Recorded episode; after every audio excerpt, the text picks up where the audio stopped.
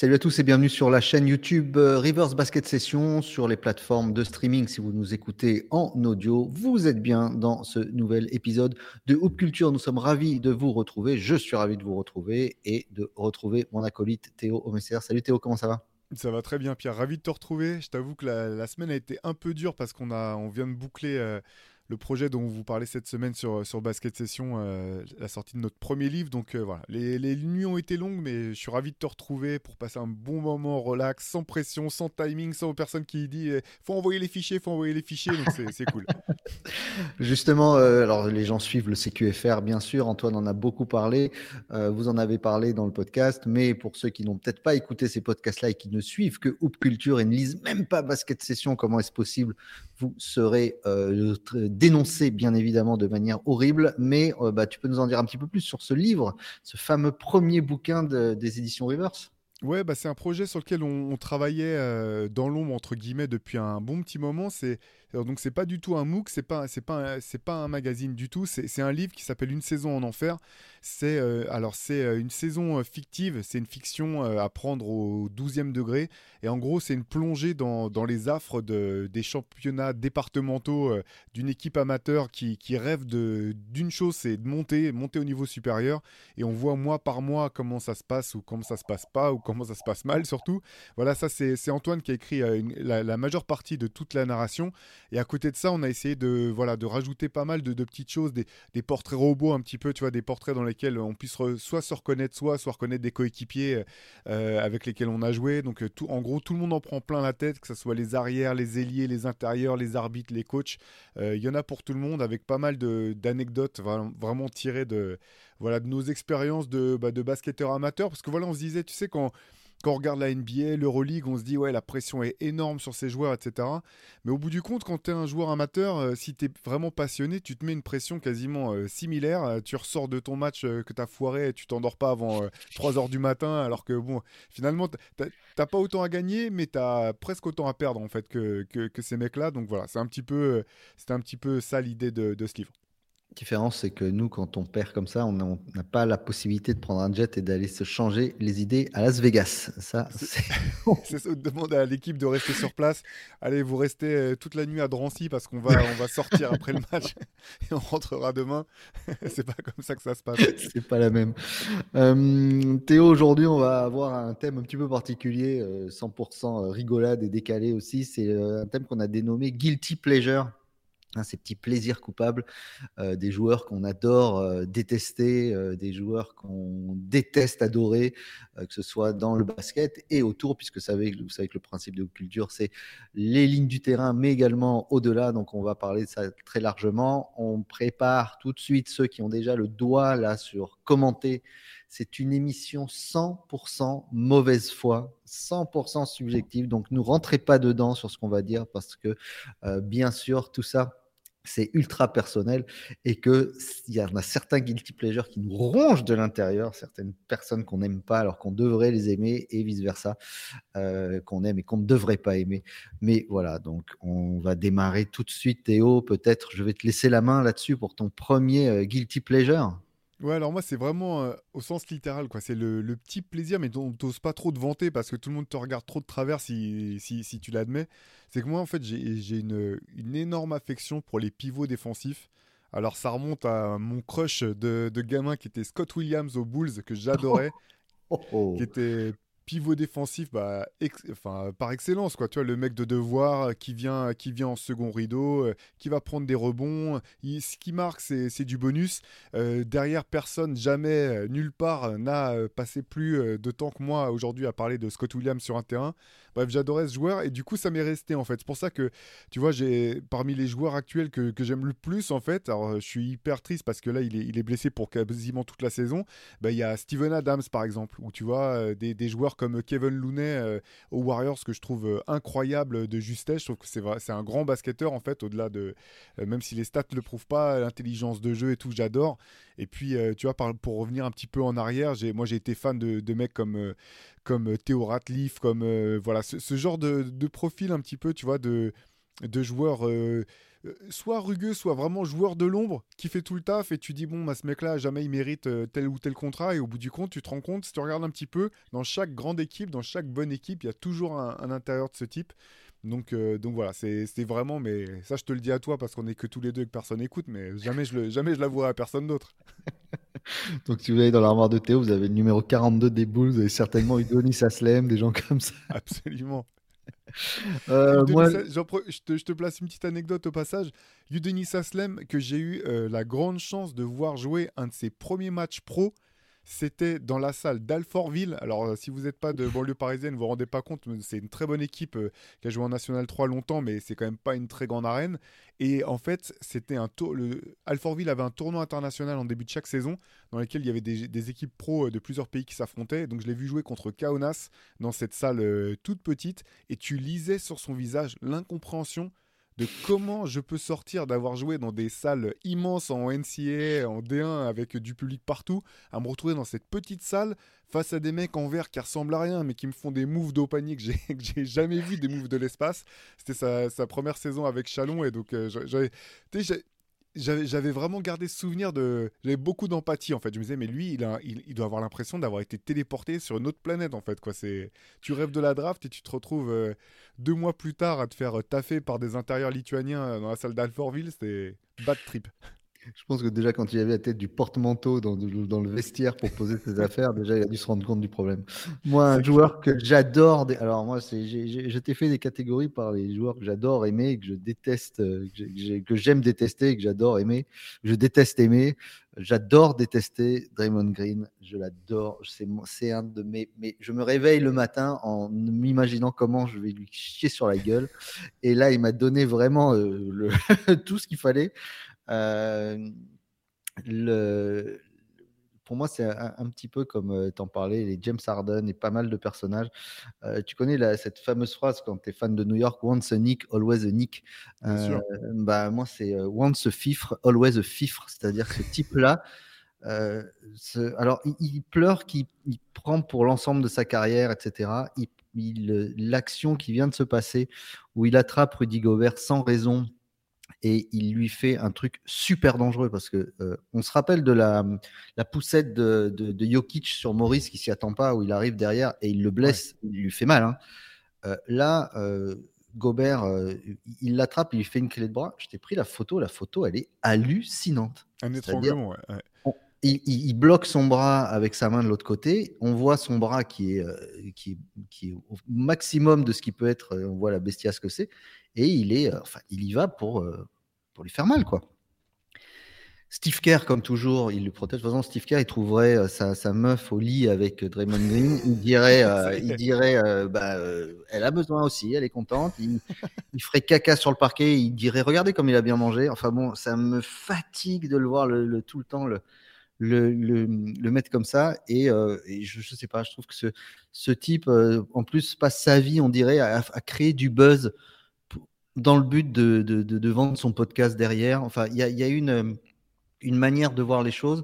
Euh, et je trouve que la réaction de Rudy a été incroyable. Euh, ça fera partie de mon coup de cœur, certainement tout à l'heure, je vais vous en parler euh, sur, sur, sur, ce qui s'est passé. Il prend cinq matchs. Je trouve qu'il aurait dû en prendre bien plus. Quand tu vois que aujourd'hui tu prends une technique parce que tu cries après un dunk, là, quand tu vois l'action, tu l'as revu, tu vois ces images-là, je comprends pas qu'ils prennent cinq matchs.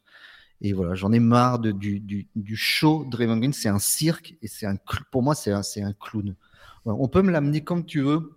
Son apport, le match 7 des finales NBA, machin, tout ce que tu veux. Je, je, j'y suis jamais arrivé. Euh, j'y arrive pas. Je pense que c'est un type, si tu le changes d'équipe, c'est, ça, ça marchera jamais. Ça marchera jamais parce qu'il est dans un système qui, qui le met en avant. Et je vois pas, même s'il y a de l'énergie, soi-disant le meilleur défenseur de l'histoire. Enfin, je sais pas, moi je l'ai jamais vu trois fois des meilleurs défenseurs de l'histoire. Euh, je sais pas, il est pas dans. Bon, bah, je sais pas. Non, franchement, c'est pour moi, c'est vraiment. Euh, pour aujourd'hui, j'ai dit, j'ai dit, Maël, on en reparle demain si tu veux. Je, je vais trouver d'autres trucs certainement. Mais c'est vraiment un joueur voilà, qui, me, qui cristallise une rage en moi euh, incroyable. Alors moi, moi j'aime beaucoup Draymond. J'aime alors j'aime beaucoup beaucoup Draymond Green. Moi je le trouve incroyable effectivement en défense, dans le playmaking, tout ça. Euh, mais par contre là c'est c'est juste ce, l'action dont tu parles, elle est indéfendable. C'est de la bêtise à l'état pur.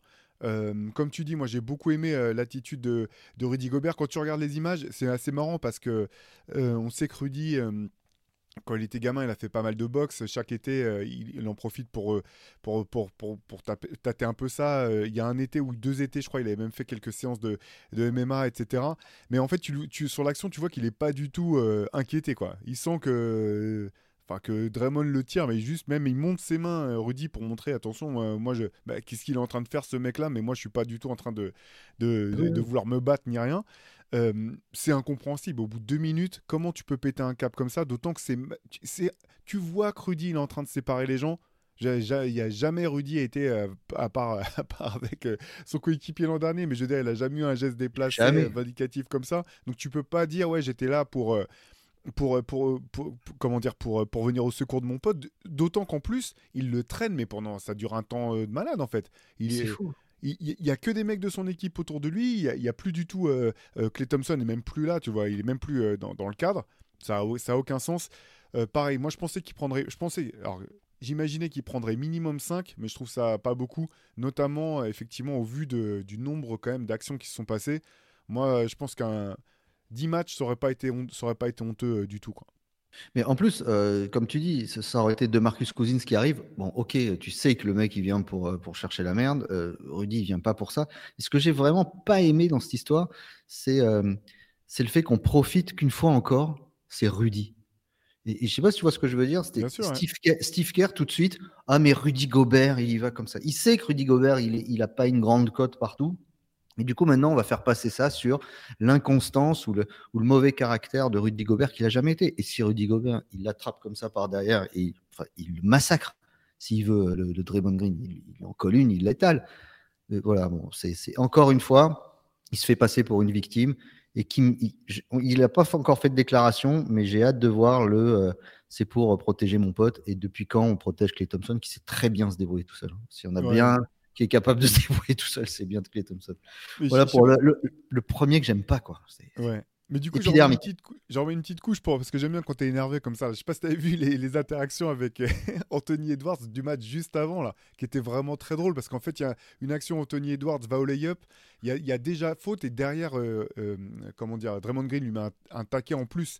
Edwards se retourne en, mode, bah, c'est bon, gros, t'es pas obligé de me mettre un, un coup comme ça. Et Green qui monte tout de suite dans les tours euh, sur, sur le mode qu'est-ce que tu vas faire Qu'est-ce que tu vas faire? Et Anthony Edwards, mais il le regarde, mais.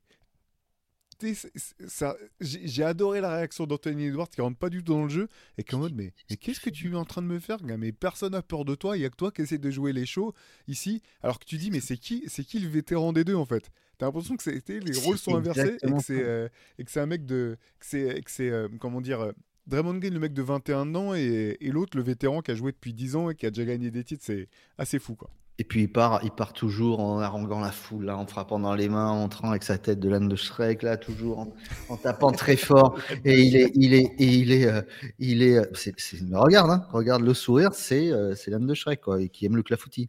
Et, euh, et, et, il est toujours là. Enfin, c'est, c'est, clownesque. Et puis, comme tu dis, et as dit le bon mot de la part d'un vétéran qui dit qu'il est un des plus grands. C'est des images qui restent. Je comprends pas que ces gars-là se rendent pas compte. Ils sont obnubilés par leur legacy, par l'image qui reste. Et, malgré tout, aujourd'hui, de cette image-là. Bon, bref, à cette Draymond Green, je te laisse continuer. Bon, après, j'aurais, alors sur le même mode, j'aurais, pu repartir sur, euh, sur James Harden, mais je pense que j'ai, été suffisamment clair la semaine dernière, donc je vais pas en remettre une couche. Euh, alors moi, il y a un joueur à qui j'ai vraiment beaucoup de mal. Euh, c'est c'est Kyrie Irving. Pendant, pendant des années, vraiment, je ne comprenais pas la fascination autour de ce joueur. En fait, ce, qui est fou, c'est que je le vois jouer, je reconnais euh, la technique incroyable, le contrôle du corps en l'air, qui est vraiment quasiment du jamais vu. Euh, je sais que les joueurs se ressemblent pas, mais il y a hum, là-dedans, il me fait penser à Tony Parker. Je trouve que Tony Parker avait une capacité à se resituer en l'air qui était mmh. vraiment euh, hors norme. Kyrie Irving, il a ça avec des moves encore plus, encore plus dingues. Tout ça, je le, je le comprends. Et je le comprends d'un point de vue intellectuel, mais j'ai jamais accroché en fait aux, joueurs. Euh, tu le comprends d'un point de vue intellectuel, tu le comprends, euh, tu le comprends pas lui, tu comprends pas son intellect. Non, non, non, non, non. Ah d'un point de vue intellectuel, je comprends la fascination des gens pour Kyrie Irving et voilà, je comprends pourquoi quand je coachais du U13, ils avaient tous des des des, des Kyrie au pied ou des ou des maillots. Mais mais moi, j'ai pas, j'accroche pas, j'ai enfin j'ai longtemps pas accroché avec ce joueur. Euh, je le trouvais quand même euh, relativement surcoté dans une certaine, euh, dans une, dans une mesure certaine, même plutôt dans une certaine mesure. donc ça, ça m'a fait ça pendant des années. Après, je parle même pas de ce qu'il y a à côté du terrain, parce que là, ça serait, ça serait la question encore plus complexe. Mais je dois avouer malgré tout que j'aime bien, j'aime vraiment bien son début de saison avec, avec Dallas. et que je je, trouve qu'il y a une belle osmose entre, entre lui et, et, euh, Lucas. Je le trouve plus concerné, plus concentré, plus euh, dans son registre. Et euh, donc voilà, ce début de saison avec Dallas me plaît bien de la part de ce joueur que j'ai longtemps pas aimé. Et encore une fois, c'était un truc que je susurrais en douce parce que c'était, il y avait quand même un consensus autour de, ce joueur-là. Après, il faut reconnaître. alors, c'est toujours pareil. Hein, tout ce qu'on qu'on vous dit là, vous allez pouvoir nous dire Ouais, mais il faut quand même reconnaître que. Oui, mais il n'y a pas de problème. La finale de 2016 qu'il fait avec le One, c'est incroyable. D'ailleurs, peut-être une frustration que KD soit arrivé après, qu'on n'ait pas pu voir ce, duo euh, continuer à grandir, accumuler des titres qu'ils auraient pu faire, etc. C'est vrai qu'il y, y, a un ensemble d'attitudes et tout. Moi, dans le même genre, j'ai toujours détesté euh, Jason Williams. Alors lequel? Parce euh, qu'attention, il y en a le. Non, bah, pas, l'autre. Le, le, tueur, le, celui qui faisait de la moto, celui qui joue au basket. Il y en a un celui, celui, qui, celui qui vend encore des maillots avec le 55 derrière et, euh, et voilà, le Jason Williams de, euh, de Sacramento, le White Chocolate. Voilà, j'ai toujours trouvé que c'était un joueur ultra surcoté, alors pour le dire une machine highlight, il n'y a aucun problème. Une machine highlight. Mais je pense que au niveau où ils sont, les joueurs en NBA, ils peuvent tous faire ce que faisait Jason Williams, sauf que lui, il osait le faire sur le, sur le terrain. Bon, la elbow pass, c'est du génie absolu. Euh, le, heureusement que le joueur derrière l'a attrapé parce qu'il ne devait pas s'y attendre. C'est le truc que j'ai essayé de faire 200 fois. Je me suis à chaque fois niqué ici, là. euh, la balle, elle est partie de l'autre côté. Euh, si, et encore, fallait qu'elle touche. Enfin bon, bref, c'est un coup à se, péter une omoplate à tous les coups. C'est. Voilà, mais cette machine highlight là, je pense que tous les, les, les joueurs NBA, les Jamal Crawford, tous ces mecs-là ont fait des trucs, ils étaient capables de faire ces choses-là. Mais au-delà des highlights de, Jason Williams, tout le monde dit c'était un joueur génial, j'ai adoré ce joueur, mais, c'était à l'époque où on voyait que des highlights. Parce qu'on, soyez honnêtes, les gars, on n'a jamais vu un match des Kings. Euh, de, quand Jason Williams est arrivé en tant que rookie et qui faisait toutes ces dingueries, on les voyait pas à la télé. parce que la suite, la défense de Jason Williams et l'implication du gars euh, au niveau du boulot, c'était une catastrophe. Et il y a plein de joueurs qui l'ont dit, dans le, dans MOOC Loser, euh, on en parle d'ailleurs dans un papier sur les Kings, euh, qui disait que pour beaucoup, c'était une fraude, ce gars-là. Euh, et tous les joueurs NBA étaient pratiquement unanimes pour dire bon, ok, bravo, bien joué, Gary Payton s'est fait enrhumer une fois, mais bon, c'était un joueur de playground plus qu'autre chose. Alors c'est marrant parce que moi j'ai pas du tout le même euh, ressenti effectivement sur, sur Jason Williams, ce qui peut paraître un peu paradoxal vu ce que j'ai dit de, de Kyrie Irving. Mais moi, je dis il y a beaucoup de mauvaise foi dans tout ce qu'on dit. Hein, c'est pour ça, tu as bien fait de le dire en, en, préambule. Non, moi j'ai beaucoup aimé Jason Williams effectivement. Euh, je t'avoue que euh, au-delà du, du, du, dribble, qui, est quand même, je pense, peut-être l'un des, des, plus beaux handles que j'ai pu voir en NBA, il a un sens de la passe vraiment hors norme. Euh, et, vraiment... et, un dribble en, course, en transition, une facilité à manier le ballon en transition qui est ça par contre à nul autre pareil, je te l'accorde. Ouais, c'est vraiment des passes de génie, tu vois, qui, qui me faisaient penser à, ce que j'avais pu voir de Pete Maravich quand on avait quelques, quelques images, tu vois, à, une autre époque. Moi, j'ai beaucoup, vraiment, j'ai beaucoup aimé ce joueur-là. Euh, par contre, tu as raison sur, euh, voilà, sur les pertes de balles, la, défense. Ce que j'ai trouvé vraiment intéressant, c'est que quand il était parti, donc il est parti pour le trade avec Maggie Bibi, il s'est retrouvé aux Grizzlies. Euh, c'est le moment effectivement où les Kings ont passé un énorme cap parce que bon, Mike Bibby, qui n'était pas meilleur en défense, mais qui était quand même un, niveau d'un autre registre, euh, a vraiment boosté. pas meilleur en défense, c'est vrai. Boosté, Sacramento. Mais dans la foulée, en fait, c'était intéressant parce que c'était euh, Jerry West qui était le GM aux Grizzlies qui fait venir Jason Williams et qui, comme coach, leur met Yubi Brand, donc vraiment un coach complètement à l'ancienne. Tu dis, mais jamais ça va marcher, Yubi Brand, avec, avec un joueur aussi jeune. Et il a fait d'énormes effort et progrès. Et je, je faudrait vérifier les stats, mais il me semble que d'une année sur l'autre, il est passé d'avoir le pire ratio euh, passe décisive balle perdue à l'un des tout meilleurs de la ligue, vraiment euh, l'espace d'un an. Et c'est le moment où il a, il a grandi. Après, voilà, il finit quand même euh, avec une bague au bout du compte. Mais, c'est, mais, mais, mais, cette période Grizzlies et euh, Hit, où derrière, il gagne en maturité et les minutes qu'il joue, il, joue presque comme un vétéran en posant le jeu et tout. C'est pas les, c'est, pas ces images-là qu'on voit ah, Williams, malheureusement. Donc celle qu'on voit, c'est celle avec le, le, mauvais ratio en question. Euh, parce qu'une fois qu'il quitte les Kings, euh, on, le voit moins. Mais je, je, suis d'accord avec toi. Les highlights sont, ils sont, ils sont dingos. Ouais, c'est clair. Allez, moi j'en ai un autre, puisqu'on parle de meneur, je vais repartir un petit peu sur le côté euh, les mecs dont j'osais pas dire que j'étais fan. c'est José Calderon alors, j'osais vraiment pas le dire. Voilà, voilà, normal. normal.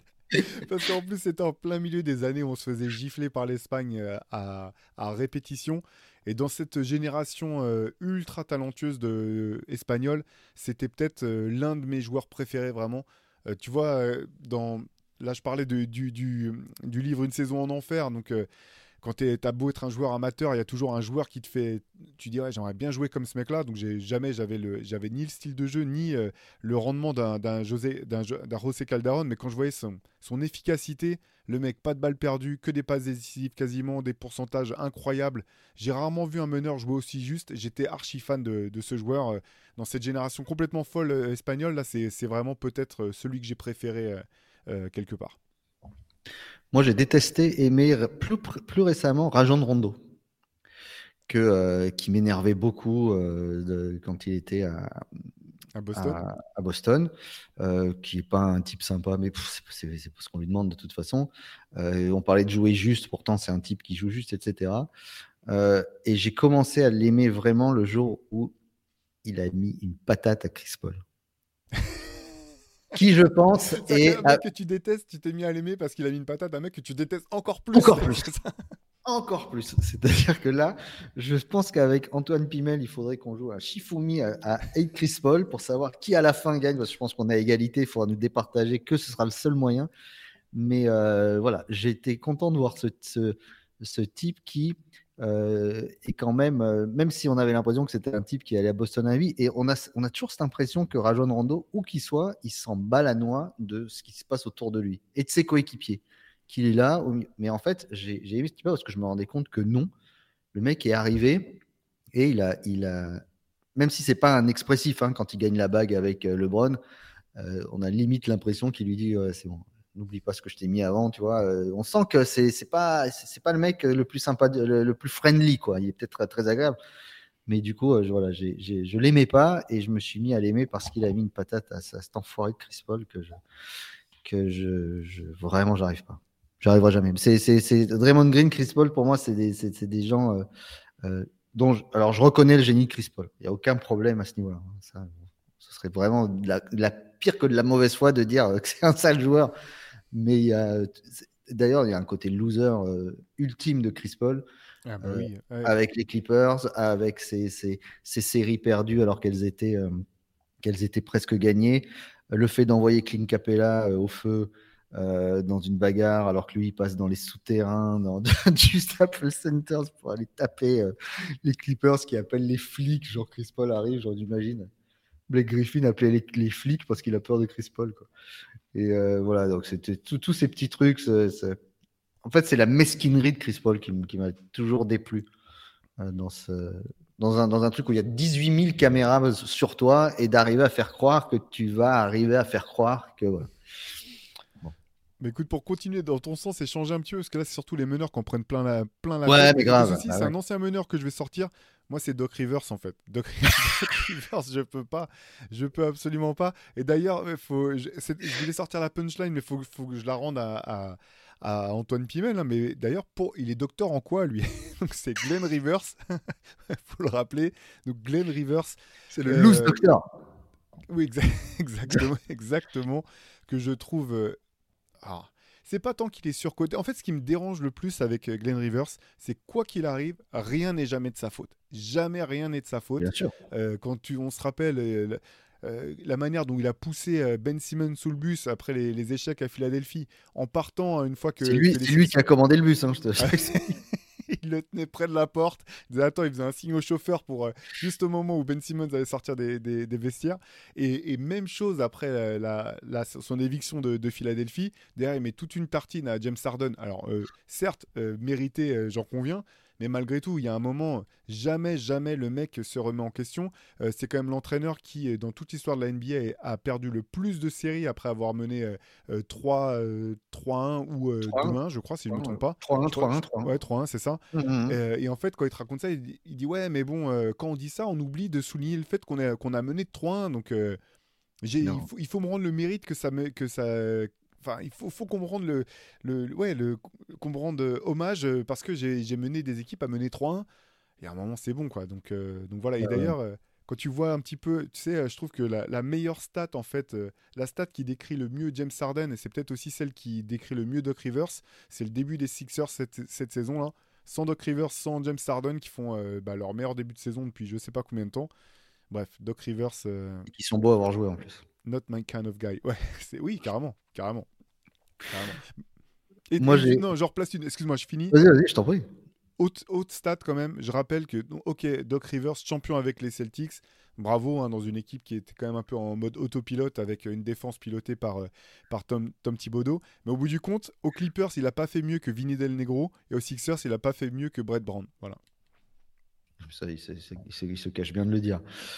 Euh, autre joueur dont je me sens guilty de ne pas prendre du pleasure en le regardant, c'est Jason Tatum c'est incompréhensible. Je n'arrive pas à me passionner et à kiffer ce joueur qui est euh, potentiel. Alors chaque année, on le dit, et cette année, vous en avez parlé euh, dans les previews de la saison, euh, normalement potentiel MVP, histoire de parce que si on met un joueur américain qu'ils en ont marre de mettre des Européens, ce serait lui le premier qui pourrait sortir. Mais c'est curieux, je n'arrive pas à prendre du plaisir et à kiffer Jason Tatum. J'aime bien regarder Jalen Brown, mais Jason Tatum m'emmerde profondément. Pourquoi Je ne sais pas. Peut-être parce que j'en ai marre de voir son gosse tout le temps aussi au milieu, au début du terrain. Mais je n'arrive pas à kiffer euh, Jason Tatum. Je ne sais pas. Je ne sais pas. Il faudra m'expliquer pourquoi. Tu vas peut-être avoir la, solution. Non, c'est marrant parce que j'ai hésité à le mettre. Alors, euh, moi, c'était pas tant, c'était pas tant là-dessus, en fait. C'est que. c'est, ça, ça va paraître absurde ce que je vais dire, mais c'est un joueur extrêmement talentueux. Vraiment.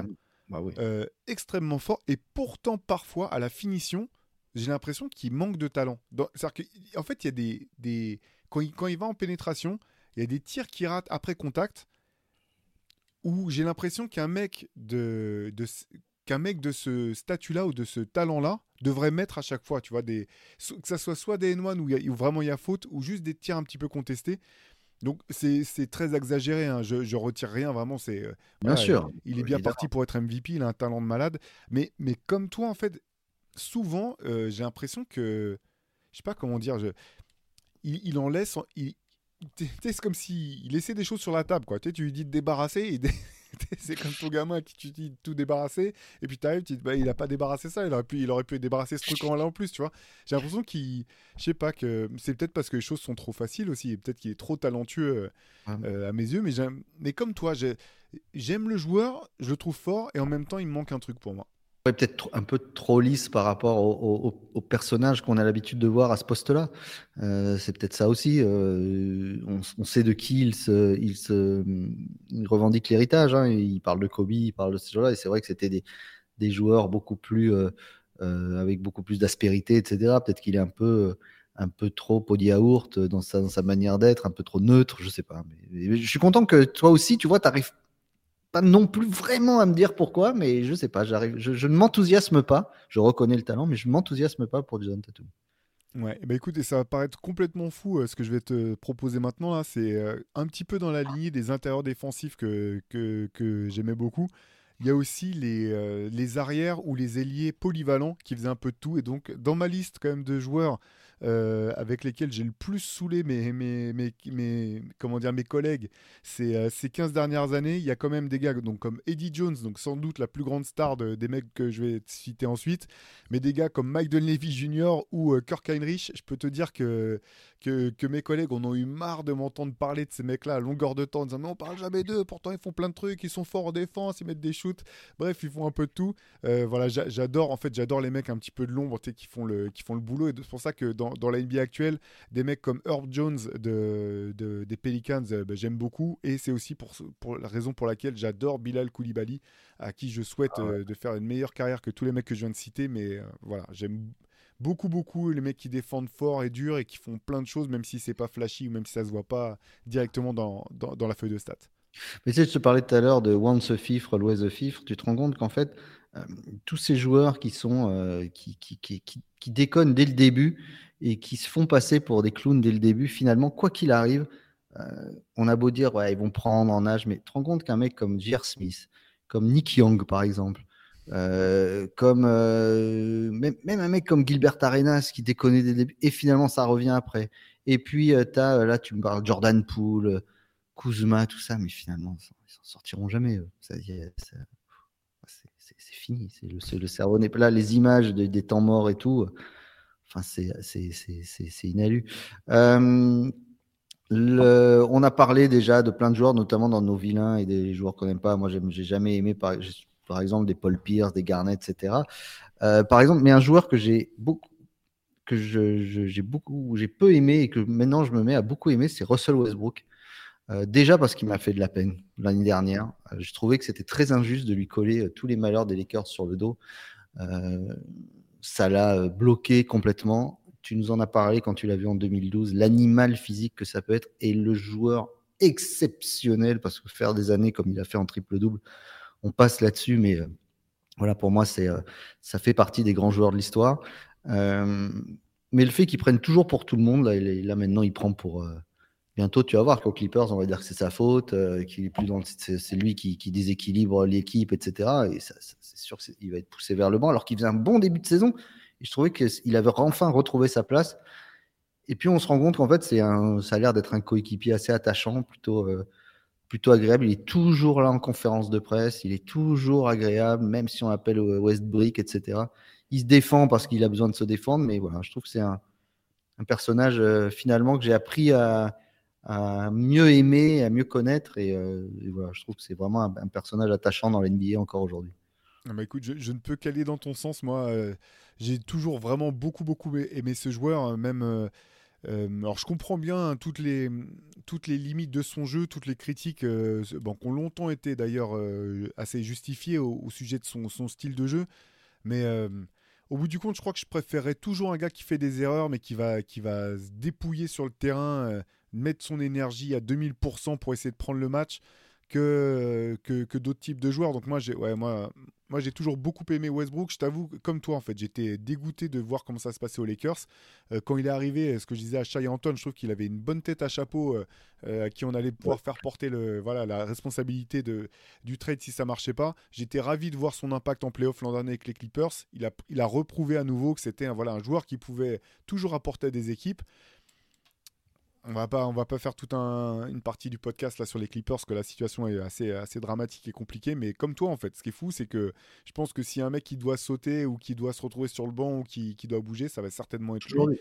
Parce que ça prouve que ça doit être un mec plutôt sympa et qui, qui, dit rien, quoi. Mon, grand regret, c'est qu'il soit pas resté à OKC avec Steven Adams, dont je te parlais tout à l'heure. Tu vois, j'aurais préféré euh, quand, quand, Kevin Durant et James Harden sont partis à tour de rôle. Moi, j'aurais vraiment rêvé qu'ils restent sur place. Euh, même le, la saison, le, oui, la saison qu'ils ont faite avec euh, Paul George et Steven Adams. moi, j'aimais vraiment beaucoup cette ah, équipe, cette équipe de voilà du Thunder. Bon, il en est, il en est autrement, mais ouais, moi aussi, j'ai beaucoup, beaucoup d'affection pour pour Russell Westbrook. Qui d'autre tu as toi dans ta liste? Alors écoute, euh, j'ai pas mal de choses. Qu'est-ce que je de quoi je pourrais te parler? Euh, Bon allez si quand même. Euh, je vais je vais parler un peu de Kobe. On, en avait parlé déjà par le passé. Moi j'ai mis très très longtemps avant d'apprécier le, le, joueur. Alors pas sur le talent encore une fois. Hein. Le talent il est il est indéniable. Il l'a toujours été. Mais finalement moi la, la version de Kobe que j'ai préférée c'est celle de la fin, celle où j'ai eu le sentiment qu'il finissait par, par accepter son rôle de, de vilain ou de, de, connard. Alors, on met des guillemets, hein, je dis ça avec, avec beaucoup de respect, sur le terrain ou en dehors. Une fois que j'ai eu le sentiment qu'il était qu disait Bon, allez, je vais être comme je suis, et puis tant pis si, si les gens m'apprécient ou pas, c'est là que j'ai vraiment commencé à beaucoup plus l'apprécier. Et puis, bon, après, ce que j'ai forcément toujours aimé, c'est quand même sa palette offensive. Euh, je continue de dire que j'ai, pour moi, c'est le, pour un deuxième arrière, j'ai jamais vu un, deuxième arrière avec une palette aussi complète. Euh, autant je pense pas que les comparaisons avec Jordan soient, justes euh, au final, autant sur la palette de ce qu'il était capable de faire sur un terrain, je pense qu'il y avait aucun move qu'il était euh, incapable de faire, Kobe, euh, en match ou à l'entraînement ou autre. C'est euh, un joueur hors norme. Et j'ai vraiment bien aimé sur la fin. Et c'est pour ça que même après, ça, même après avoir pris sa, retraite, ce qu'il commençait à faire pour la WNBA, les, les choses qu'il faisait du côté du, du, cinéma et tout ça, je trouvais ça super intéressant. Euh, donc voilà, c'est un joueur que j'ai aimé sur la fin, euh, au bout du compte. Euh, je pense aussi que les, défaites lui ont permis de réaliser un certain nombre de choses. Moi, j'ai adoré sa complicité avec Pau Gasol. voilà, c'était un duo qui fonctionnait à merveille, qui venait de deux endroits complètement différents et pourtant qu'on réussi à se retrouver. Quand tu vois Pao qui parle de, Kobe aujourd'hui, tu as, limite des frissons ou les, larmes aux yeux tellement ces, mecs-là étaient proches. Donc, euh, donc voilà. Donc pendant longtemps, c'était compliqué, mais sur la fin, j'ai vraiment beaucoup aimé le joueur sur la fin. Là, oui, il, tape fort, c'est quand il fait la pub Nike où, euh, où tu as les gars qui l'insultent dans, le, dans le, public et où il y a la, chanson euh, I've been hating you so long et tu as tous les, même tu as, des anciens joueurs des Celtics, tu as des, tous ceux qu'il qui a battu plusieurs fois, qui, donc il a pris du second degré sur ce côté parce que les, les premiers gros haters de la génération Internet, etc. Ils, sont tombés sur lui avant de tomber sur, euh, sur le brand derrière. Mais moi, Kobe me fait penser à, alors, Jacques Chirac. Et pourquoi je te dis ça? Parce que c'était, durant sa carrière, un animal, l'un politique, l'autre sportif, prêt à tout, à écraser tout le monde, pas vraiment fréquentable, et un sale connard sur plein de points, euh, sur certainement la manière dont il avait géré euh, de manière un peu tyrannique ses équipes. Et puis une fois qu'ils se sont arrêtés, le mec gentil, tu vois, le, comme Chirac, le grand, le papy, le papy super gentil qui fait rire tout le monde, euh, qui, euh, qui est pour qui on a de la tendresse, tu vois ce que je veux dire, parce qu'on a grandi avec lui et tout. Et Kobe, c'était un petit peu pareil, justement, ce, ce côté, ce, sage, tu vois, qui, qui arrive, qui a pris du recul, qui a le sourire tout le temps, qui s'occupe de, du basket féminin, qui était prêt à faire des milliers de choses pour sa fille et tout et, euh, et qui est parti. qui, je, me suis retrouvé vraiment hein, le, le, le, cœur brisé ce, 26 janvier ou 24 janvier, 26 janvier, je crois. Mais vraiment, euh, c'est-à-dire complètement euh, atterré en, en, regardant cet hélico, en me disant il va sortir, il va sortir de l'hélico avec, avec les enfants comme ça. Bon, certainement encore plus marqué par la tragédie avec le fait qu'il soit avec son enfant, parce qu'on a des enfants du même âge. moi, j'avais une fille qui a exactement l'âge de Gigi, donc ça m'avait, ça m'avait transporté vers des, images absolument horribles.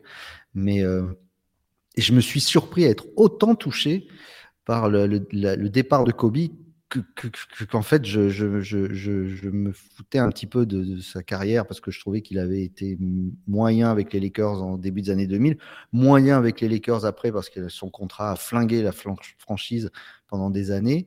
Euh, il me faisait marrer quand il y avait cette fameuse histoire où tu sais, il gagne les Lakers, il y a euh, euh, Nick Young avec Jeremy Lin derrière et je sais plus qui qui, qui, qui gagne un match sur 12 et lui il est chez Jimmy Kimmel et il tire une tronche, c'est à mourir de rire. Mais j'ai été surpris d'être autant marqué, d'avoir l'impression de perdre un copain euh, et un type qui finalement a le même âge que toi, qui en dehors de ça s'occupe de sa, de sa fille, amène sa fille au basket et voilà et il amène sa fille au basket et il meurt en emmenant sa fille avec sa fille. Moi ça m'avait mais, mais, vraiment, hein, je, mais j'en avais culpabilisé d'être aussi triste. Vraiment. mais hein. comme, comme toi, moi j'avais été super étonné d'être aussi touché en fait. Ah moi, pareil. après, bon, c'était quand même, personne ne pouvait s'attendre à un, tel, un tel drame. Comme tu l'as dit, hein, le fait qu'il y ait sa fille. Il y a de l'injustice, il y en a tous les jours. Euh, on voit des horreurs tous les jours. Mais c'est curieux d'être aussi triste. Euh, tu me parles de Kobe, moi je te. Alors, il y en a plein. Hein. Euh, par exemple, j'avais, moi j'aimais bien Vernon Maxwell.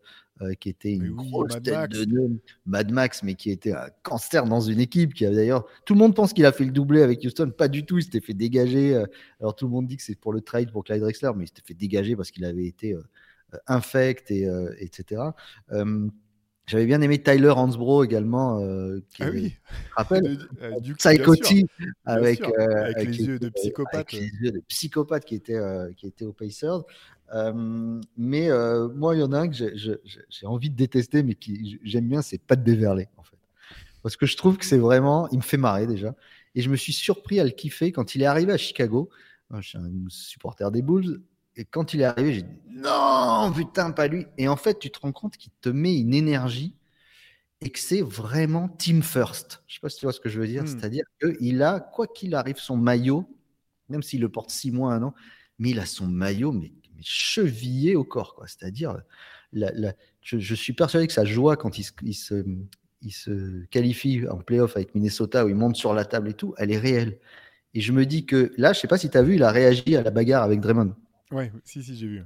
Voilà, et il dit qu'il tombe sur Carl Anthony Towns et, euh, et, Anthony Edwards en disant Mais les gars, et vous restez en retrait, vous n'allez pas protéger votre pote, je comprends pas. Euh, personne va protéger Rudy. Et je pense que ce pas de Beverley, on parlait la semaine dernière de Malice at the Palace, mais lui, écoute-moi, il aurait fini dans les grades. il serait toujours. il serait toujours, mais, mais il aurait, mais je pense, pour aller défendre ses potes. Et je trouve que c'est vraiment un alors, il est ultra limité. Hein. je trouve que tout le monde a dit, il se prend pour un grand. Il est, il est, mais c'est un petit poil à gratter, marrant. Je trouve que c'est son bif avec KD marrant.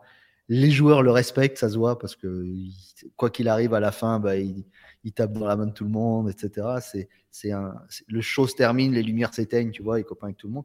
Je trouve que c'est un personnage euh, assez particulier et je me suis surpris à l'aimer et j'avais un peu les boules de l'aimer parce que c'est quand même sacré, euh, sacré fouteur de merde. Euh, mais voilà, c'était un, personnage, je trouve rigolo. Ouais, bah, en fait, moi j'ai beaucoup aimé son début de carrière. En fait, j'avais vu jouer avec Olympiakos. C'est comme ça que je l'avais découvert là quand il n'avait pas été drafté. Et je m'étais dit, mais lui, il est, vraiment fort. Il mettait une pression tout terrain, etc. Et j'ai beaucoup aimé son, ses, débuts. Moi, ce qui me fatigue un peu, c'est quand même ses déclats en dehors. C'est plus le. Quand il en fait trop, tu vois, même son, son coup où il bouscule Chris Paul dans le dos, tu vois, je trouve ça dangereux. Sur l'appareil photo, c'est drôle quand il montre à l'arbitre. Ça, non, ça très bien. Ça, c'est la. Mais ça, franchement, je pense que tout le... tous ceux qui ont joué, déjà joué au basket auraient rêvé de pouvoir faire ça après un coup de sifflet, aller voir l'arbitre en montrant la photo. Tu dis, mais qu'est-ce que t'as sifflé là? Ça, c'était magnifique. Ça, c'est magnifique. Ça, c'est le genre de. C'est le genre de faute technique. Tu sais que tu vas la prendre. Tu sais que tu vas avoir une amende, mais tu sais, ouais, non, franchement, celle-là a valé le coup. quoi. J'ai bien fait de la prendre. C'est clair. On va peut-être euh, peut-être en un dernier avant qu'on passe à d'autres euh, d'autres. Non, on peut passer à d'autres trucs. catégories. Ouais, ouais.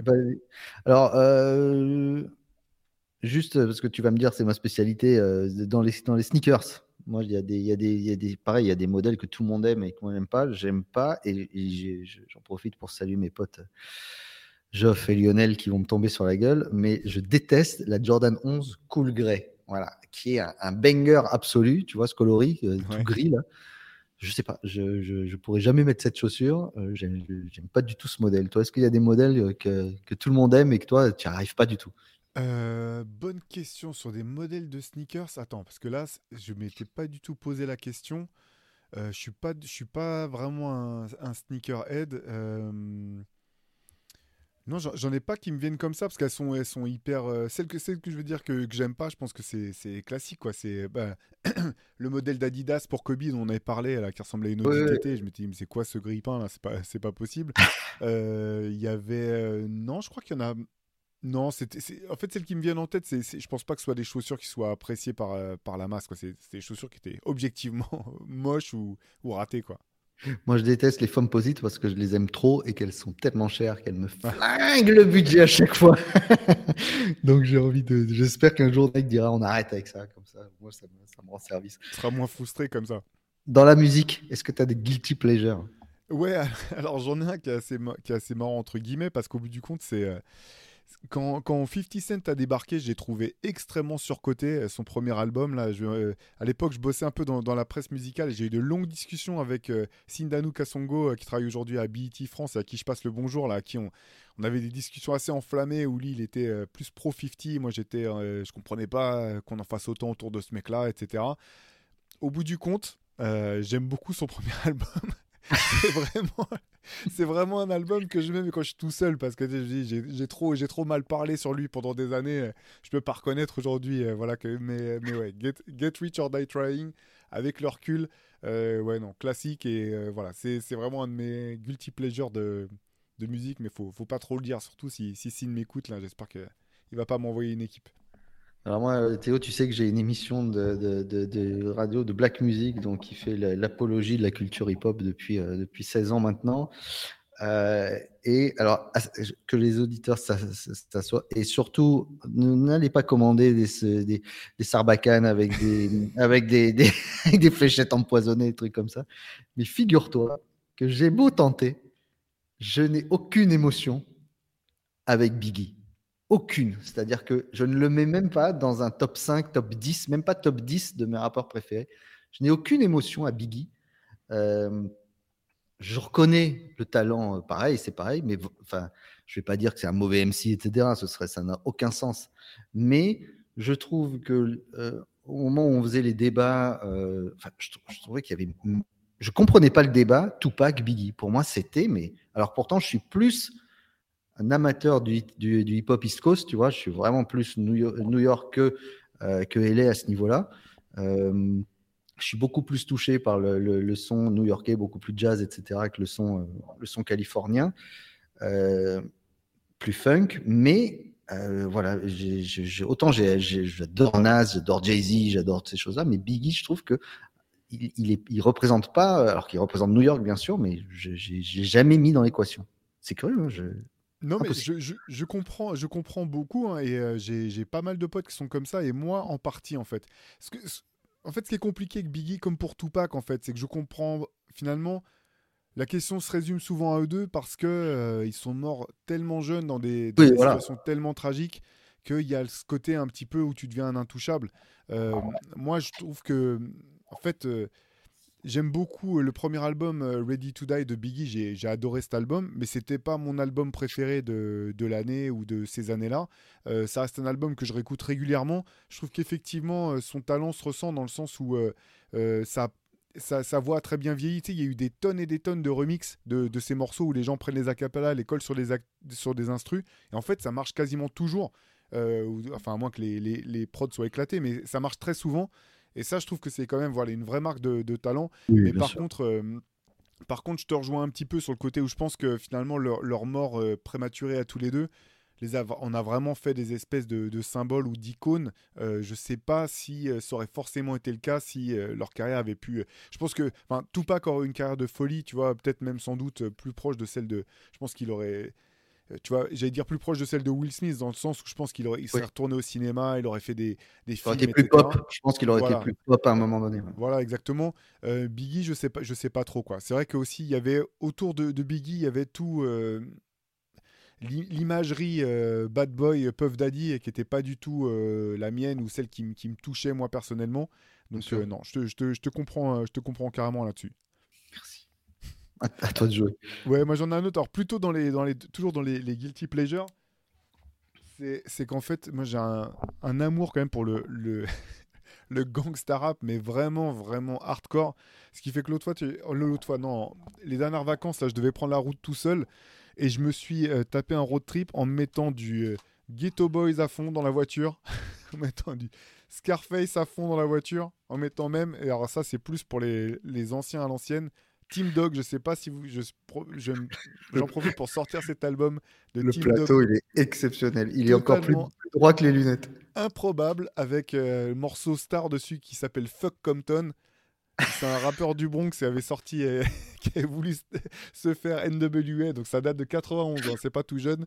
Mais voilà, parfois, tu sais, il y a, y a, des fois où le, les paroles sont dans une, espèce de, brutalité et de stupidité telle que ça en, devient de l'art. Bah, Team Dog, c'est ça, quoi. C'est du, limite, c'est du 12e degré. Tu peux écouter ça comme une bonne parodie de, rap. Euh, par ailleurs, c'est quand même bien produit, etc. Bref, j'adore ce genre de truc, mais ça, je mets pas ça quand je suis dans la voiture avec, euh, ma famille ou euh, avec mes enfants. Je me garde ça pour quand je suis tout seul. Moi, euh, avant de vous donner mon vrai guilty pleasure, parce que j'ai un peu honte, mais bon, après tout, euh, il y a là, comme on dit, euh, j'ai honte de pas être un grand, grand fan. J'adore ses prods sur Slum Village. J'aime pas, je, je kiffe, j'ai jamais kiffé ses albums solo. Tu as l'affiche derrière toi de Rough Draft. Donuts, c'est pareil. J'ai jamais, je me suis jamais tapé le cul par terre en écoutant JD là. Voilà. Euh, je ne sais pas pourquoi. Alors, c'est aussi parce que je suis, je, je suis pas très sensible aux albums de pur beatmaking avec des, petits skits d'une minute 20, deux minutes, etc. Peut-être que pareil, Madlib en a fait un paquet quand il faisait ses, ses euh, beats conducta là, sur, euh, sur l'Inde et tout, parce que ça me frustre en fait. En fait, je mmh. pense que c'est ça. ça. Je suis toujours frustré que ça dure pas assez longtemps, qu'il n'y ait pas une voix qui rentre à un moment donné. Voilà, j'ai jamais été un grand, grand kiffeur de J. Dilla solo. Attention, hein. j'ai toujours kiffé les, toutes les prods qu'il a fait pour tout le monde. On, ça, ça c'est du bonheur. Mais solo, c'est pas. Euh, d'ailleurs, je, je, les ai écouter souvent, mais tu vois, c'est euh, Rough Draft et Donuts, je les ai même pas.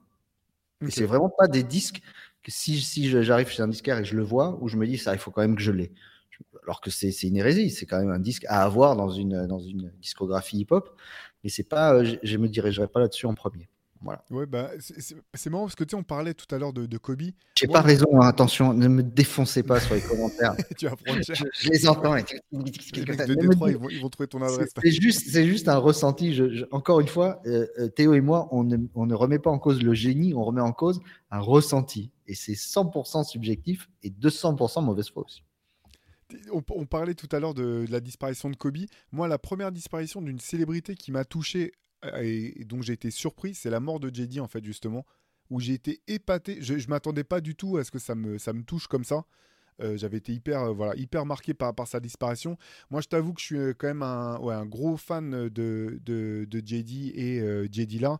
depuis Running de, de Farside, je me dis, mais c'est qui ce gars qui fait ses, qui fait ses C'est pour ça que je vous dis, les prods sont, sont folles, mais c'est juste le Mais tu as raison de le préciser parce qu'en fait, le truc aussi, c'est que je malheureusement, ou enfin je sais, je sais pas comment dire, mais après sa disparition, il y a tout un tas d'albums de justement, tu parlais de, de beatmaking, d'instructions qui sont sortis. C'est moi, je mets ma main à couper, c'est pas des disques qu'il aurait sorti lui euh, s'il avait dû donner son aval en fait, parce qu'en fait c'était juste euh, ces fameuses beat tapes qu'il envoyait aux rappeurs pour euh, pour qu'ils choisissent, mais derrière c'est pas des produits finis du tout. Donc donc je comprends ce que tu ce que tu veux dire à ce, à, ce, sujet, Pierre, je comprends complètement.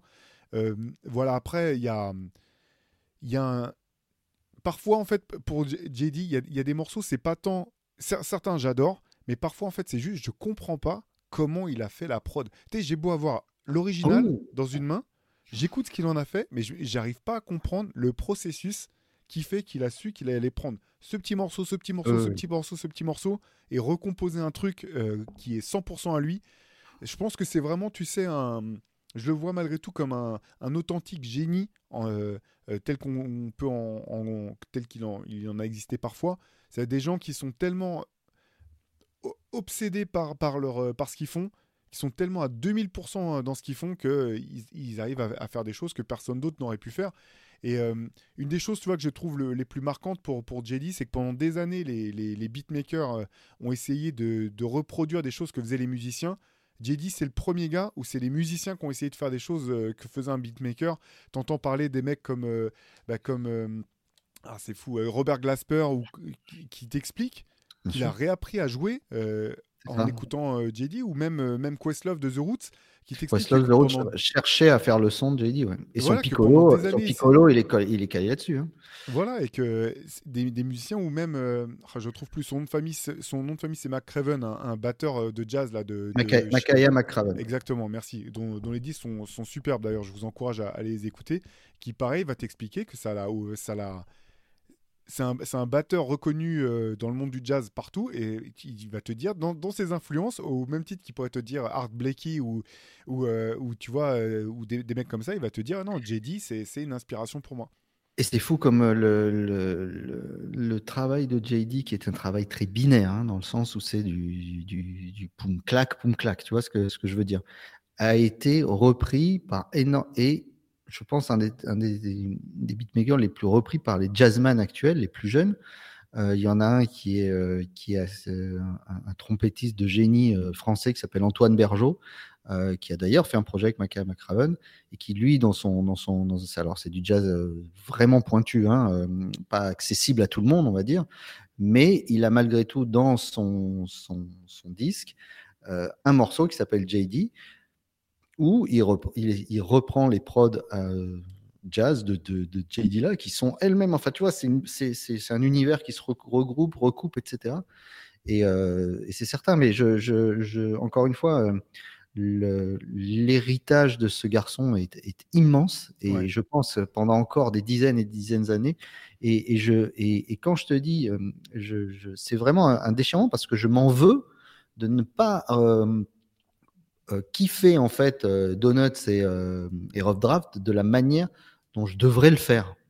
Euh, pourtant, euh, encore une fois, les, albums de Slum Village, etc., et, les, les, Soul Quarians, quand ils tournaient avec D'Angelo, etc., disaient qu'ils travaillaient le son de JD parfois. Euh, il, laissait tourner ses prods pour essayer de travailler le même son, et même Pino Palladino qui le disait.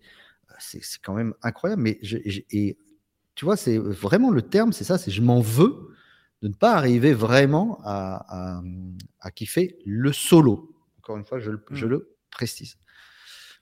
Allez, moi, moi j'en ai deux autres.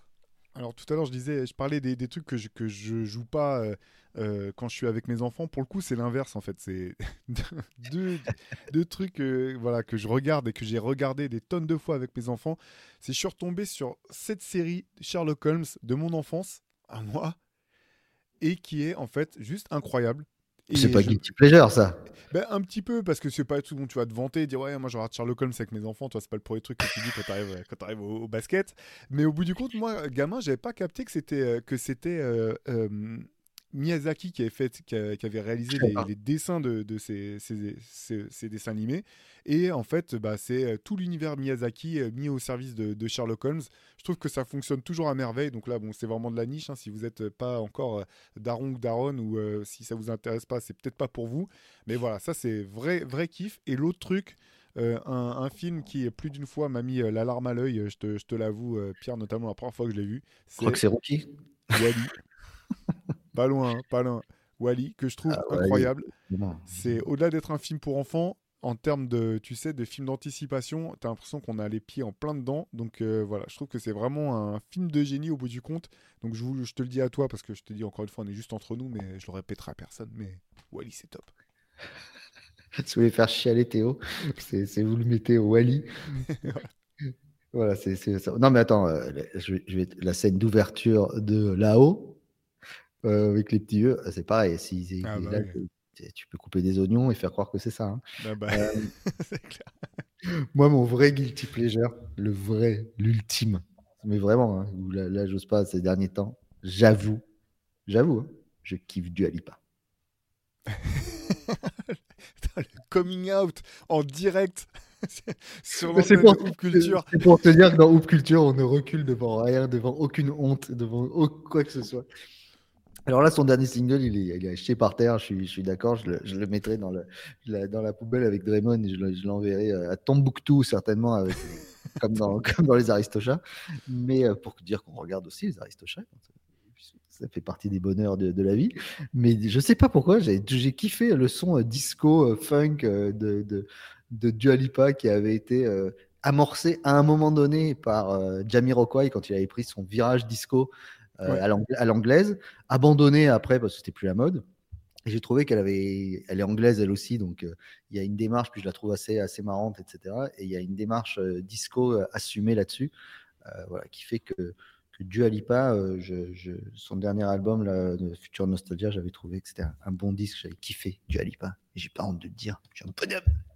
Donc, ouais, donc en gros, pour, pour Pierre Armand, euh, c'est Dua Lipa, tu sais, euh, le, signe supérieur A, et derrière, vous pouvez mettre tous les mecs qu'il a détesté en début de podcast. vous pouvez tweeter ça, Instagrammer ça, il n'y a pas de problème.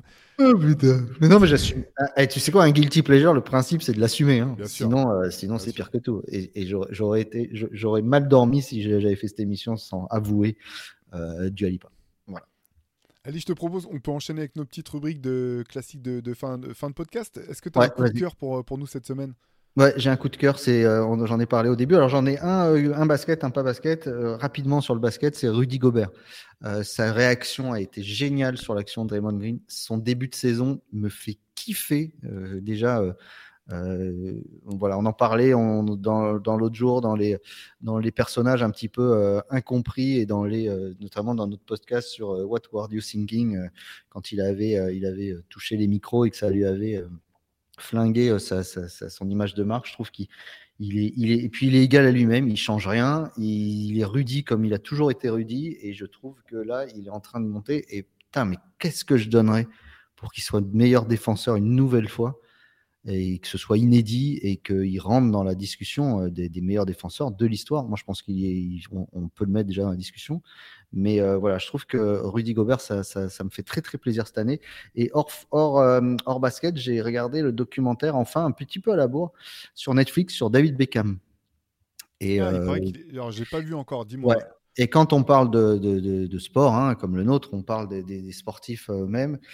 Et, et voilà, on parle d'une superstar avant l'heure, euh, réseau, avant réseaux sociaux. J'avais jamais pris la mesure de, de, la folie Beckham. Pourtant, ça a toujours été mon joueur de foot préféré.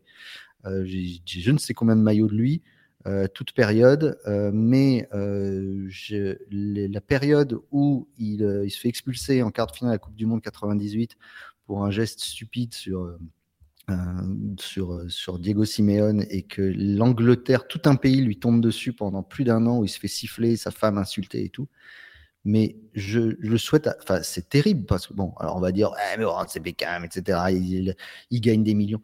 Mais, mais de voir comment ce type-là a réussi à se reconstruire malgré tout, à gagner la Ligue des Champions, à faire un triplé historique l'année suivante, partir à Madrid où il est attendu comme le Messi. En plus, il arrive, tu sais, quand il est blond avec les cheveux longs, on dirait une graveur de mode, etc. Il a du mal à s'acclimater. Il sort d'Angleterre, ce qui était très rare à l'époque, un joueur de foot qui sortait d'Angleterre. C'est rare encore aujourd'hui. Et de voir la manière dont il a réussi euh, à, s'y faire à Madrid. Euh, c'est un personnage très simple euh, qui a la famille, qui, qui pense qu'à sa famille, etc. C'est un documentaire. Il y a du business, il y a une narration, etc. Euh, mais il y, a, pas mal d'intervenants bien, notamment bah, Diego Simeone qui est là, euh, Ronaldo, tous les joueurs, de toute l'équipe, Alex Ferguson et tout. Euh, voilà, et ce gamin qui est considéré, ça me fait poser un peu penser à LeBron comme une star dès son plus jeune âge et qui a réussi bah, à gravir les échelons sans rien dire, sans bon, il y a eu ces, affaires extra-conjugales, etc. Mais malgré tout, en gardant une image assez clean, aimé et être aujourd'hui un entrepreneur à succès hein, avec ce qu'il fait à l'Inter Miami, etc. Voilà, donc euh, moi j'ai toujours adoré le personnage et le, joueur et ça, j'ai pas, j'ai pas tout à fait fini, mais voilà, je voulais vous dire, regardez vraiment Beckham. C'est pas uniquement à son autre parce qu'il y a des gens qui sont assez critiques. Notamment un type qui a enregistré qui dit ouais, je sais que le documentaire c'est à son autre, mais quand même il était bien à chier quand il est arrivé à Madrid. je trouvais ça pas mal et lui il en rigole aussi. Donc c'est, euh, c'est, un vrai beau documentaire euh, de sport en tout cas. Ah, J'ai regardé ça. Moi, je vais rester dans le sport aussi pour le mien. Euh, pour mon coup de cœur de la semaine, c'est le, le, livre, pardon, euh, le livre d'or du basket 2023, euh, signé par Yann Onona de l'équipe et par Yann Casville de, de, Basket Le Mag, les, les, deux Yann, les deux des, des, Yann qui écrivent, qui écrivent sur le basket. Voilà, comme chaque année, en fait, c'est un récap de tout ce qui s'est passé en 2023. Donc, on parle bah, de l'ascension phénoménale de Victor Wembanyama, de la contre-performance de l'équipe de France à la Coupe du Monde, mais aussi de ce qui s'est passé en NBA, du parcours de Monaco euh, en Euroleague et en championnat de France. Bref, c'est un, très beau récap euh, comme chaque année. J'ai trouvé que cette année, euh, la maquette m'a beaucoup plu. voilà, j'ai trouvé qu'elle était très classe. les très belles photos, un, papier qui me semble plus mat que par le passé. Bref, j'ai trouvé ça encore plus réussi. Donc voilà, si vous aimez le basket, que vous voulez garder des souvenirs de cette saison, c'est aux éditions Solar l'équipe Basket 2023, le livre d'or. Je te félicite. Je, te, Ouais, mais Très belle sortie au moment de Noël comme ça. Euh, ça, plus le livre euh, Une saison en enfer, rien de mieux. J'ai l'impression que je te sens un peu ronchon quand même. Je suis sûr qu'il y, a un truc qui t'a agacé cette semaine, non? Parce que vu comme tu es parti sur le début du podcast, j'ai senti qu'il y avait. Déjà, euh, j'ai trois mois pour avoir un rendez-vous chez l'ophtalmo à cause des parquets du In-Season Tournament. je ne suis, pas très content à cause de ça. Parce que vraiment, c'est difficile. Euh, non, mon coup de gueule, il est. on en a parlé, reparlé. Tu en as parlé de, vachement bien d'ailleurs. Et je t'en félicite avec la First Team cette semaine. Merci. Mon coup de gueule c'est les Clippers. La franchise en général. Euh, ce cirque permanent, euh, ça part de, des années 80, de, l'affaire Sterling, euh, des embrouilles avec, avec Arden, le fait de faire venir Arden malgré tout, de casser quelque chose qui fonctionne, de, dire oui à tout.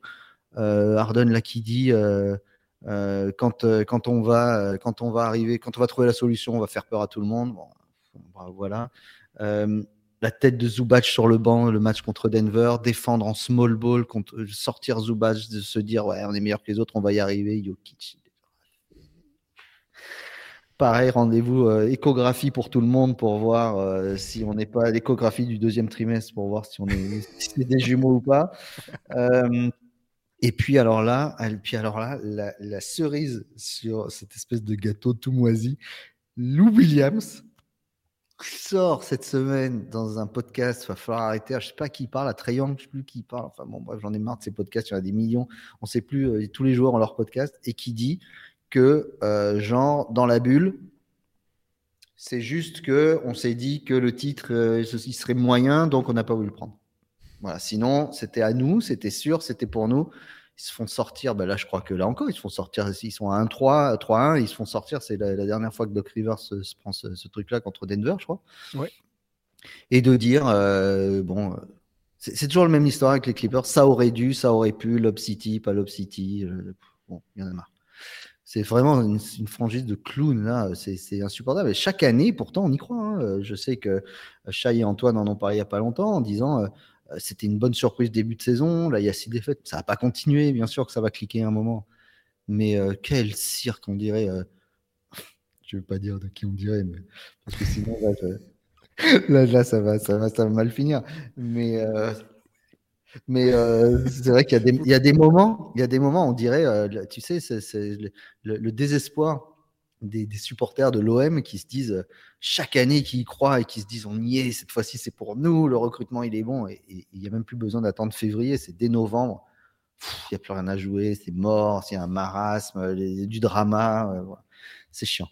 C'est chiant. Et ça me fait de la peine parce que cette franchise, elle a tout pour réussir. Elle va avoir une salle magnifique. J'espère pour eux qu'à un moment, ça va cliquer. C'est pas possible. Mais finalement, euh, rien à faire. Là, je pense que c'est pas parti pour cliquer pour un petit moment. une fois qu'ils seront partis et derrière, il va falloir reconstruire. C'est intérêt à faire un. Ah, c'est pas cadeau. C'est ce qui est cadeau, c'est ta relique, je suis sûr. Ouais, alors j'en ai, j'en ai deux pour une. En fait, on n'a pas le parce que si, ça paraît déjà à chaque fois une, c'est elle est dure, mais alors si tu me la doubles en plus, elle est encore plus compliquée. Tu vas me sortir. bien. Si tu me sors euh, ce que je suis en train de voir arriver, dédicacé par l'un des membres, j'arrête le podcast. Par tous les membres. Non, pas du tout, pas du tout, pas du tout. je... je bluffe, je bluffe, je bluffe. Euh, non, voilà, mon, coup de cœur, c'est la semaine dernière, donc le 9 novembre, euh, marquait donc les 30 ans de la sortie de ces deux classiques absolus. Enter the Wu-Tang, le premier album du Midnight et voilà, et Midnight Marauders de A Tribe Called Quest. Les deux disques sont sortis le même jour.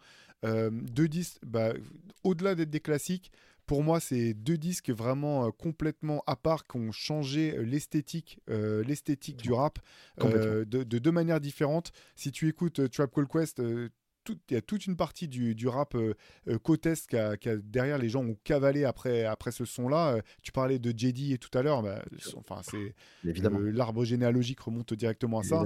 Euh, Wu-Tang, c'est même pas la peine de voilà de, détailler l'impact qu'ils ont pu avoir. C'est deux albums incroyables qui n'ont pas pris une ride en fait, parce qu'ils sont tellement à part que c'est intemporel, c'est des classiques pour pour tous les temps. Donc voilà, 30 ans de de Enter the Wu-Tang et de Midnight Marauders, deux de mes albums préférés. Euh, voilà.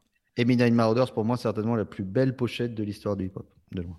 Incroyable. Euh, mais en fait, les, les deux, parce que celle du Wu-Tang, quand ils étaient sortis, mais c'est quoi ces machins là Avec leur masse sur la tête. Et effectivement, euh, la pochette, donc si, si, vous nous regardez sur, enfin si vous nous écoutez plutôt, euh, allez, allez regarder à quoi ressemble la, pochette de Midnight Marauders de Trap Call Quest. C'est un wooz woo de du rap donc euh, de la de, de l'époque, donc 93, avec les petites têtes de parmi bah, des plus grandes légendes. qui reconnaissent tous et qui ont tous un visage qui semble reconnaître tout de suite le génie de l'album. C'est ça qui est incroyable. Et, ça, et ça, prouvait que c'était encore. C'est improbable aujourd'hui de dire imagine, tu fais un disque et tous les producteurs, à part sur évidemment, si Jay-Z ou, sort un disque et, il peut se permettre d'inviter tous ces producteurs qui seraient derrière, qui participent à ce truc-là, mais à cette époque-là, euh, Tribe Called Quest avait sorti euh, euh, son album juste avant, euh, sort Midnight Marauders, ils sont pas non plus des superstars. Et voir tous qui sont là, ils ont, ils ont prêté leur visage pour dire c'est que, que c'était déjà proche, c'est un coup de génie. Moi, ma, on parlait de Beckham. Ouais. on parlait de 1999, Théo je te sors un truc. J'avais un copain que je salue qui s'appelle Jean-Christophe, qui avait parmi ses meilleurs potes l'entraîneur adjoint de United. Oh, alors toi, c'est signé par contre. Alors, il y a tout le monde. Il y a Ryan Giggs, il y a David Beckham, il y a Schmeichel, il y a les frères Neville, il y a Dwight York, pour ceux qui connaissent le foot. ils sont tous là. Il y a toute l'équipe qui a gagné le triplé euh, en 1999. Donc voilà, comme je vous parlais d'United en regardant, euh, en regardant Beckham, voilà, il n'est pas, il est pas floqué, mais il est signé par tout le monde. Donc ça, je peux te dire. Ah ouais, ouais lui, il est, euh, je l'ai sorti de, de, de, mon armoire. J'ai, je t'avoue que je, je, pendant tout le trajet où je suis arrivé, là, je, je, regardais si personne n'allait ouvrir mon sac parce que ça, c'est vraiment, c'est pour moi, c'est une des choses dont je ne me séparerai jamais. Et ça, c'est un pote qui l'a fait signer pour toi Qui était allé le faire signer, à, qui l'avait fait signer au centre d'entraînement de United l'été 99, avant que la saison reprenne, justement, euh, puisque ça, c'est le maillot qu'ils portaient dans la saison 98-99, où ils sont champions euh, champion de première ligue avec ce, maillot. C'est pas celui-là qui porte en Ligue des Champions, c'est un maillot spécial. Euh, donc avec celui-là, il gagne la Ligue des, la Cup et la FA Cup et le, championnat. Et donc c'est celui-là que j'ai fait, euh, qui, qui l'a fait dédicacer euh, par tout le monde. Mais à l'époque, tu sais, tu te rends pas compte en fait. Tu sais, lui, il était fan de United, il habitait à Manchester, il mmh. allait souvent voir les entraînements et tout, donc il va, il fait hésiter. Et en fait, 25 ans après, parce que ce maillot a donc à 25 ans, euh, bah, tu vois, quand tu regardes le documentaire sur Beckham et tu vois toutes ces légendes, voilà, on leur rend hommage en permanence. Incroyable. Et il y, a même Roy, y a même Roy Keane, personnage qu'on adore euh, détester ou qu'on adore aimer. Qu'on déteste aimer et que moi je kiffais parce qu'il protégeait beaucoup David Beckham. voilà. Bah écoute, on se retrouve, on se retrouve la semaine prochaine, Pierre. Bien sûr, avec grand plaisir. Et donc, on est euh, disponible sur la chaîne tous les dimanches à 11h et euh, on est euh, sur les plateformes de streaming Toujours Théo. Ouais, toujours. Et suivez-nous aussi, n'hésitez pas sur, sur Instagram. On, vous poste des, voilà, des photos de nos reliques ou d'autres tout au long de la semaine sur @hoopcult, tout attaché H2OPCULT. Et en tout cas, bah, nous, on vous retrouve la semaine prochaine avec grand plaisir, comme toujours. Ciao. Salut à tous.